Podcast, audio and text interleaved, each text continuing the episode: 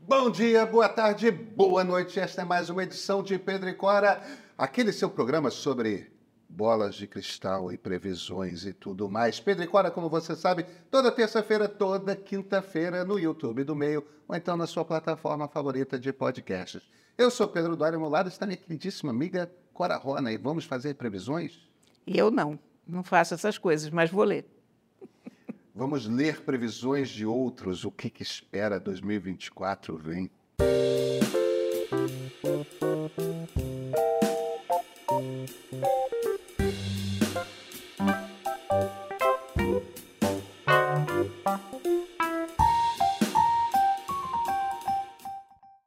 Cora Rona, me conta aí, quais são as 10 tecnologias que vão surpreender em 2024? Eu não. Eu procurei na revista do MIT. MIT Technology Review, uma revista excelente, aliás. Aí eu procurei e ele faz algumas previsões.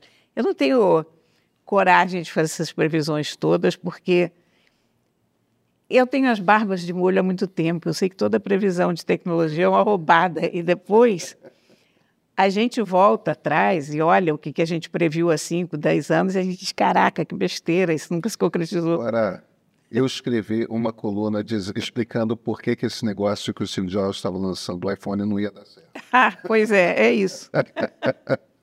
é isso. Então, olha, primeira coisa que ele diz: inteligência artificial para tudo. Hum. Eu concordo. É, não, certamente. O, o, o, enfoque aqui deles é selecionar 10 tecnologias que a gente vai ver avançar muito. É, é ao longo, ao longo do ano. Né? E essa eu acho que é meio barbada, né? No, no fim das contas, a gente muito provavelmente vai ver inteligência artificial para vídeo esse, esse ano começando a funcionar de forma mais convincente,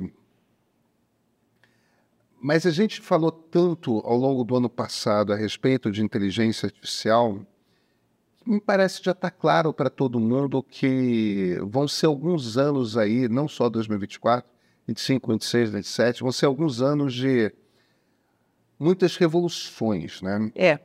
Em vários setores usado de forma diferente. É isso. É isso. Não é uma inteligência artificial, é um uso amplo de uma tecnologia plural. Isso. Gostou disso? Não, não. Ficou chique, né? É, e, é, e me parece evidente. E Bom, dois. Dois. Painéis solares super eficientes. Pois é, isso é uma coisa super. É, isso é um troço super interessante. Né? É, na verdade, células solares é, super é. eficientes. Quer dizer, no fim das contas, o que eles estão falando é os painéis solares a gente vai vê-los cada vez menores e produzindo mais energia. Quer dizer, você precisa de menos área para produzir energia. E isso tem sentido porque você começa a poder espalhar pela fachada dos prédios, você começa a poder. A gente vai ver um salto de eficiência de produção de energia através de energia solar, a gente vai ver baterias embutidas nas paredes das casas e isso vai mudar coisa para cacete, porque o grande problema, o grande drama hoje de energia solar é o seguinte: enquanto tem sol, você tem energia. Quando o sol desaparece, você não tem energia. Agora, se você tem uma bateria grande o suficiente, uma bateria que caberia numa parede, você produz ao longo do dia, porque se a gente está na rua, tudo mais, aquela energia que está sendo produzida não está sendo consumida. No entanto, se você armazena numa bateria, quando chega de noite e não tem mais sol, você tem aquela energia. É o que a nossa filósofa falou: estocar o vento. Estocar. Não, não é a mesma coisa. não, não é a mesma coisa, mas eu me lembrei disso. Não podia deixar passar. Mas, eu, eu mas sim, é verdade, a gente, é, né? a gente, a gente vai ter. E eu acho que essa é uma outra tecnologia que vem crescendo e a gente não está nem percebendo, né?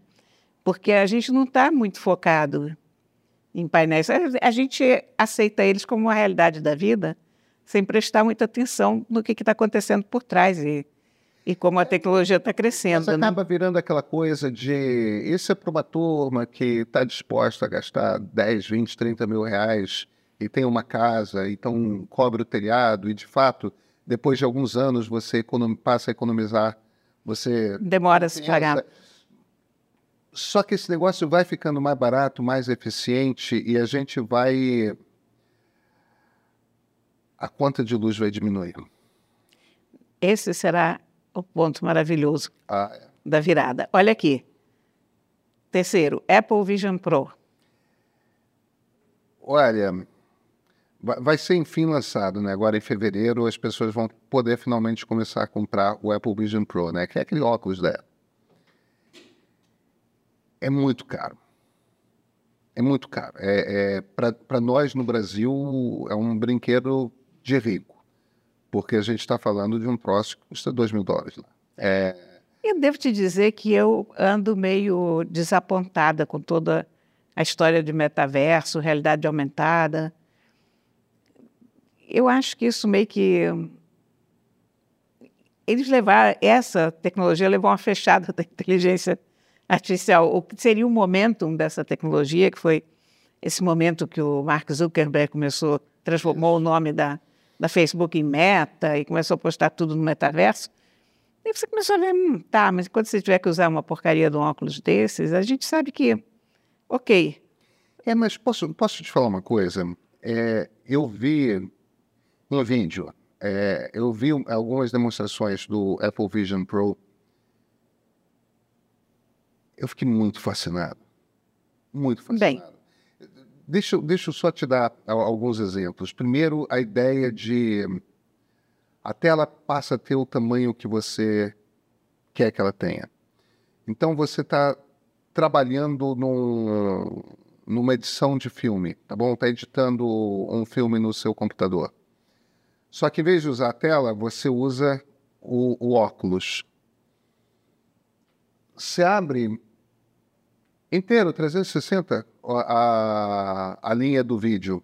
Você está editando um arquivo de imagem, você pode fazer com que aquele arquivo de imagem cresça imensamente para você ver os micro detalhes. Agora, se está batendo um texto, pode ser uma folhinha de papel na sua frente.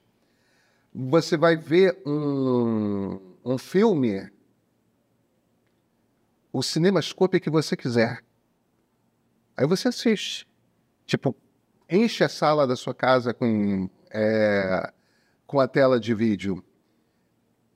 Está ali inteiro. E, e- e- e- é uma imagem que te absorve. E tem um recurso que eu achei genial, que é, como, como ele tem duas telas, né, uma em cada olho, você pode produzir três dimensões.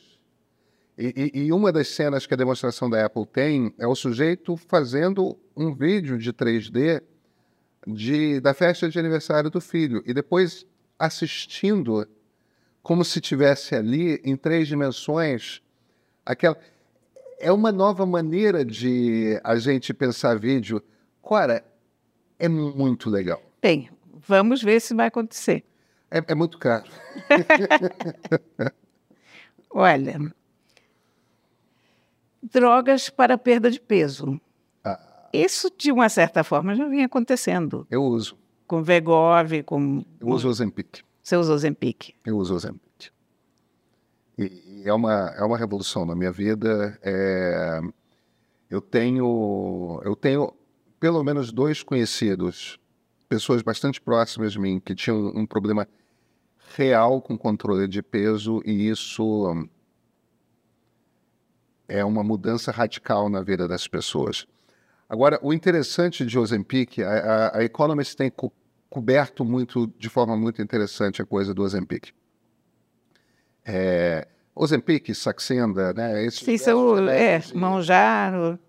Ora, eles estão calculando, é, e, e- e isso é coisa que a gente já começa a ver impacto econômico, queda de problema cardíaco, queda de problema relacionado à hipertensão, queda de ação de empresa de fast food de multiprocessados, ultraprocessados. Quer dizer, você está tendo, como as pessoas vão ficando com menos apetite por esse tipo de coisa, tem uma questão de saúde pública que melhora, e, e um determinado tipo de negócio que do- dominou o século XX, né, dos ultraprocessados, dos fast foods, tudo mais, que vão se tornando negócios piores. Porque esse troço, é- essa coisa do vício quase em, em- comida ruim, as pessoas vão perdendo. Isso tem impacto no PIB. Isso tem impacto em todo Aumenta lugar. a- É. a- a- o tempo de vida das pessoas. O problema é que, nesse momento, essas drogas ainda são drogas caríssimas. Mas faltam, tipo, cinco anos para a patente cair. Então, vai começar a ter, em cinco anos, genérico para tudo quanto é parte, e, e o preço que a, que a empresa lá dinamarquesa, a farmacêutica dinamarquesa cobra, é um preço que é uma barbaridade perto do custo. É, é- é- ele é muito mais caro do que devia ser. Ele, inclusive, ele tem preços que são regulados de acordo com o mercado, né? Ele é muito mais barato no Brasil do que é nos Estados Unidos. Ele é muito mais barato no Brasil, embora seja caríssimo para gente. Então, eu, eu- acho que esses troços vão ser. Eu estou gostando dessa lista da MIT Technology Review. Olha, sistemas geotérmicos aperfeiçoados. Nossa, que coisa complexa, hein? Muito.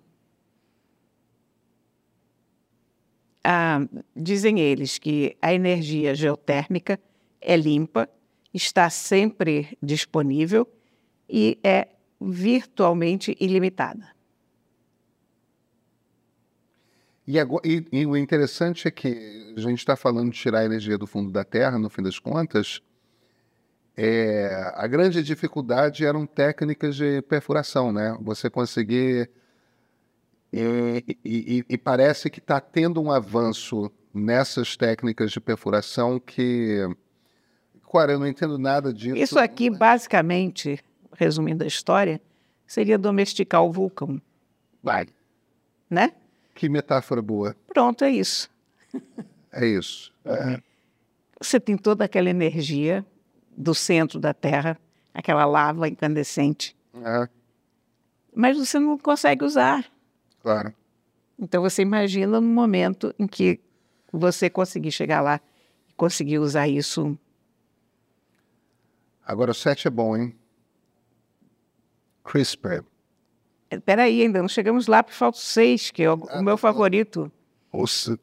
Ah, Chiplets. Sabe o que, que são chiplets? o que, que são chiplets? Chiplets. Porque o que, que acontece com a lei de Moore? Não tem mais para onde o, o chip diminuir. Eles são muito minúsculos. Estão muito pequenos. Mas você tem que ampliar a capacidade do chip, inclusive por causa da inteligência artificial. Essa tecnologia do chiplet são pequenos chips que vão por cima do chip. Quer dizer, você bota um chip em cima do outro. É, quer dizer, na verdade, em vez dele crescer na largura, ele cresce na altura. Entendi. Então, o chiplet é uma É o segundo andar do chip. é o segundo andar do chip. Eu, eu, eu acho isso sensacional. São pequenos chips especializados, né? Que vão, vão sendo criados, vão criando novas capacidades para aquele chip. Então você tem aquele chip, sei lá, o, o, o 8486. É, acha que esse não se usa mais, né? Ah, esse, ah, vai- esse foi aposentado há algum tempo. Mas no fim das contas você tem um chip de uso genérico e aí você bota esses chiplets em cima É. que são de uso específico e você permite que aquele computador faça melhor. É, melhor, mais rápido, você vai linkando eles. É um Lego, né? É um Lego, é. é. A gente pode estar falando grandes barbaridades aqui, certamente. A gente tem muitos ouvintes que entendem mais disso Não, do é um que a Lego, gente é um e, Lego, é um e depois vão nos dizer, ah, vocês deveriam estudar melhor. Mas, basicamente, é um É Lego. um Lego. É um Lego. O 7, que você estava ansioso para chegar lá, que é o CRISPR. CRISPR finalmente vai.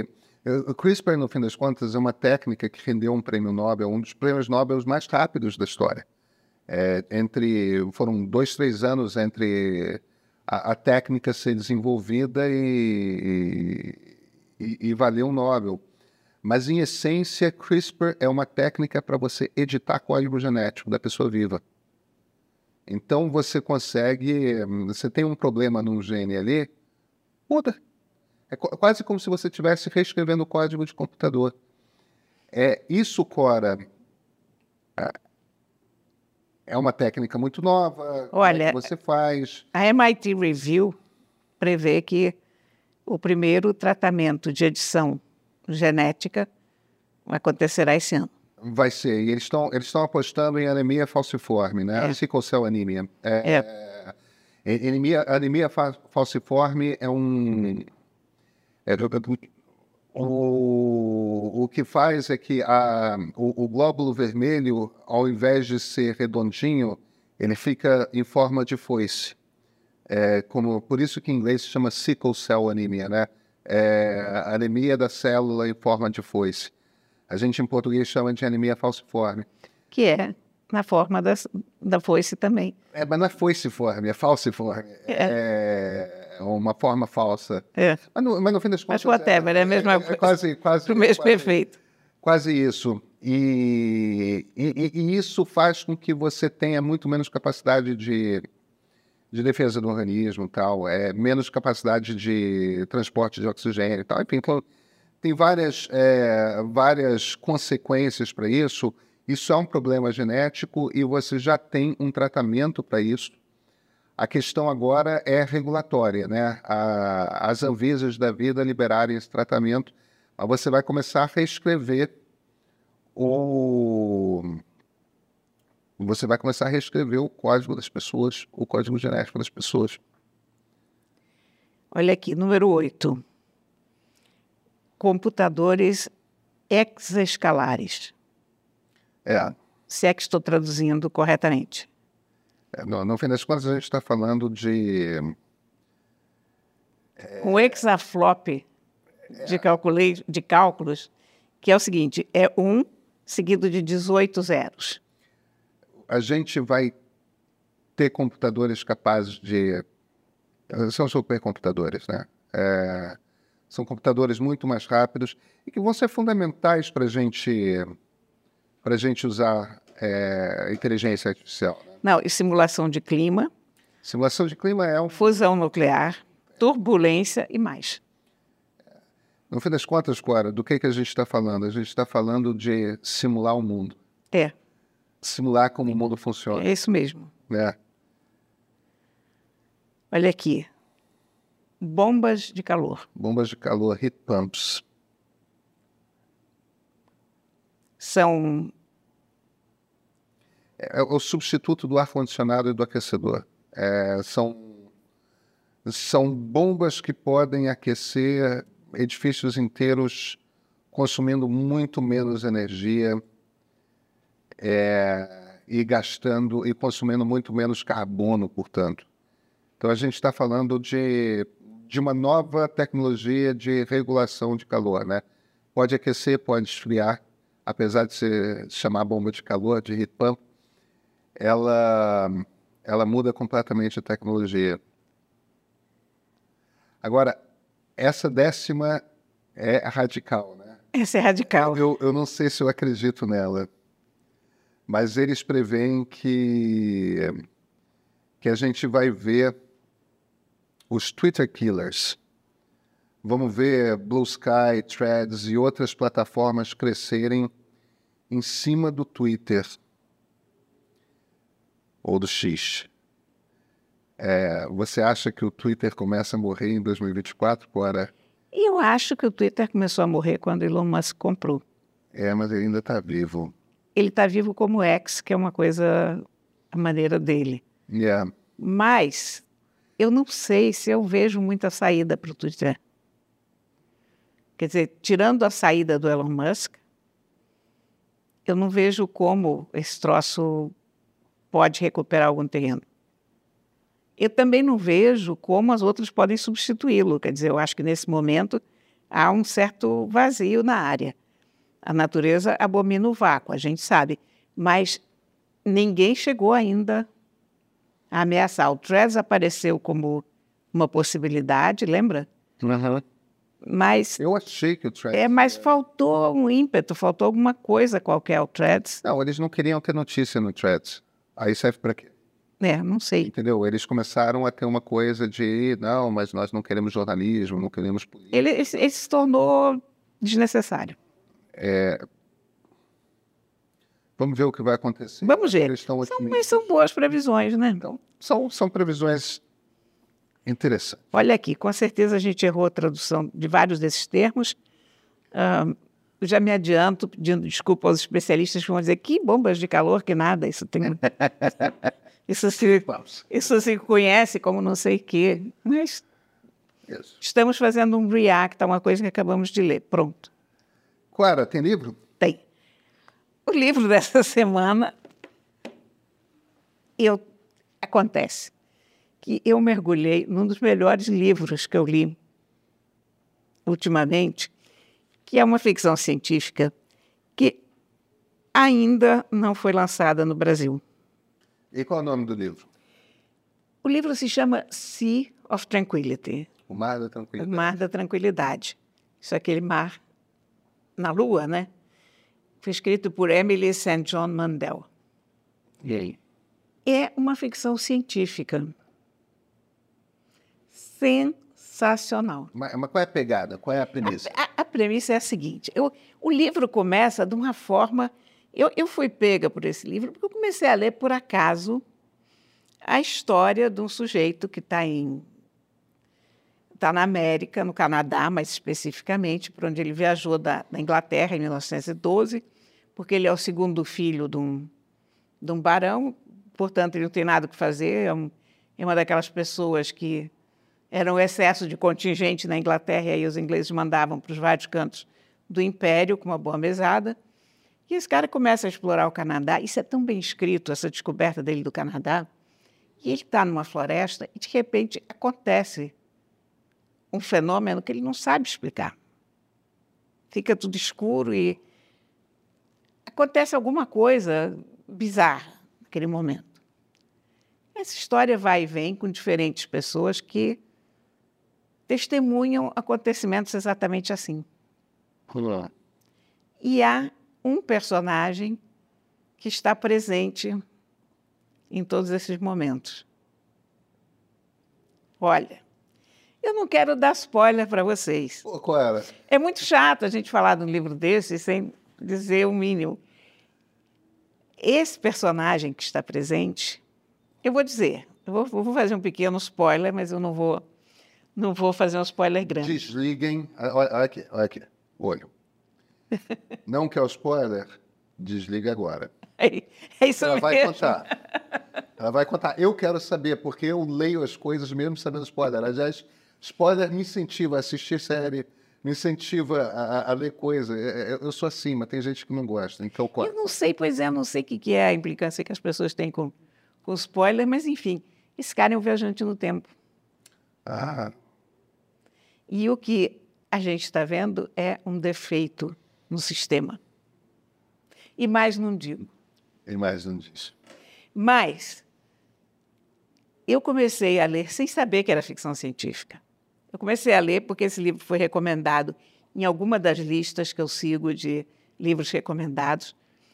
Ah, eu li o eu tenho eu gosto de ler a primeira página dos livros, de ler de ler o primeiro parágrafo, enfim, e, e aquilo me pega ou não me pega. E esse me pegou imediatamente.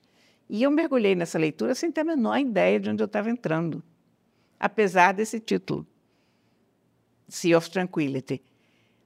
Sea of Tranquility porque na, é- na época em que se passa o livro, embora também seja errado dizer na época em que se passa, porque ele se passa em todas as épocas que ele descreve, mas há colônias na Lua. A humanidade vive em colônias na Lua. Parece tudo muito muito fantasioso, mas é absolutamente gostoso de ler. É muito bem pensado, é uma ótima história, é uma história no fundo humana, como toda boa ficção científica, é uma desculpa para falar da humanidade, dos sentimentos humanos. Vou te dizer que é uma das coisas mais interessantes que eu leio em bastante tempo, sabe? Uma dessas leituras em que você mergulha e, e você quer desesperadamente saber o que vai acontecer. E não é, eu, eu tenho mania de ler não ficção e ler sobre política e ciências e tal. Mas isso aqui, felizmente, é aquela coisa que te desconecta de tudo, que Ah, eu estou precisando de um livro desse. Eu vou baixar. não é? É uma coisa deliciosa. Você entra, hoje. é, você entra por um, você tem uma uma visão nova da vida. É muito, muito bom. Eu baixei no Kindle, estou lendo em inglês. Eu tenho certeza que esse livro vai ser traduzido para o português. Porque Ah, ele é muito bom e ele entrou na lista de best-sellers do New York Times. Então, quando um livro entra na, na lista de best-sellers do New York Times, ele, em geral, é traduzido. Ah, eu espero que seja, porque é show, viu? Ah, eu vou começar hoje. Pronto. Cora, nos vemos na quinta? Sim, senhor. Então, até quinta-feira.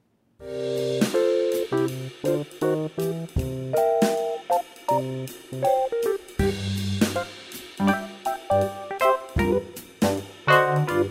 you.